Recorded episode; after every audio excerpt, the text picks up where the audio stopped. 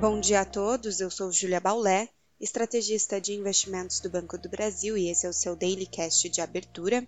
Hoje é quarta-feira, dia 4 de outubro de 2023, e o dia se inicia com a divulgação de indicadores econômicos, principalmente no exterior, que podem conduzir as expectativas para juros no mercado de hoje, especialmente para a economia norte-americana. Para o país, espera-se a publicação do relatório ADP sobre a geração de postos de trabalho no setor privado. A divulgação do índice gerente de compras PMI do setor de serviços e composto também é aguardado para hoje, tal como pronunciamentos de dirigentes do Federal Reserve. Com isso, o mercado pode reavaliar suas apostas para os próximos passos da política monetária norte-americana. Em Wall Street, os futuros das bolsas recuam nessa manhã, indicando possíveis novas perdas à vista, mesmo com as fortes quedas observadas no pregão de ontem.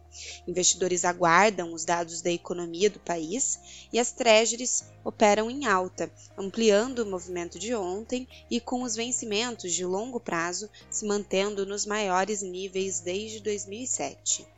O dólar segue forte em relação aos pares rivais e fraco ante moedas de países emergentes. No continente europeu, as bolsas avançam após indicadores de atividade e inflação divulgados na região.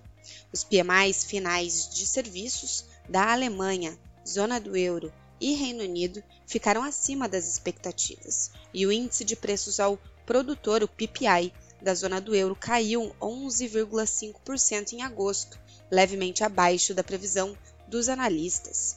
Já as vendas do varejo caíram mais do que o esperado em agosto ante julho.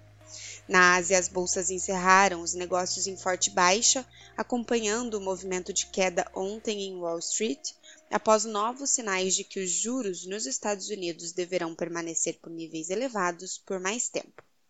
Tóquio caiu 2,28%, Hong Kong cedeu 0,78% e na China os mercados seguem fechados devido a feriado.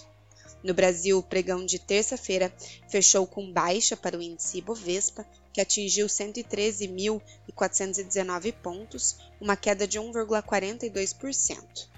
No câmbio, o dólar terminou em alta, chegando aos R$ 5,15, e na curva de juros futuros do DI sofreram influenciados pelas treasuries americanas. Para hoje, na agenda local, temos a divulgação do Índice Gerente de Compras, os PMIs, do setor de serviços, dados do fluxo cambial e o ICBR de setembro. Além disso, espera-se repercussão em relação ao texto final da taxação de offshores e fundos exclusivos. Ficamos por aqui, um bom dia a todos e até a próxima!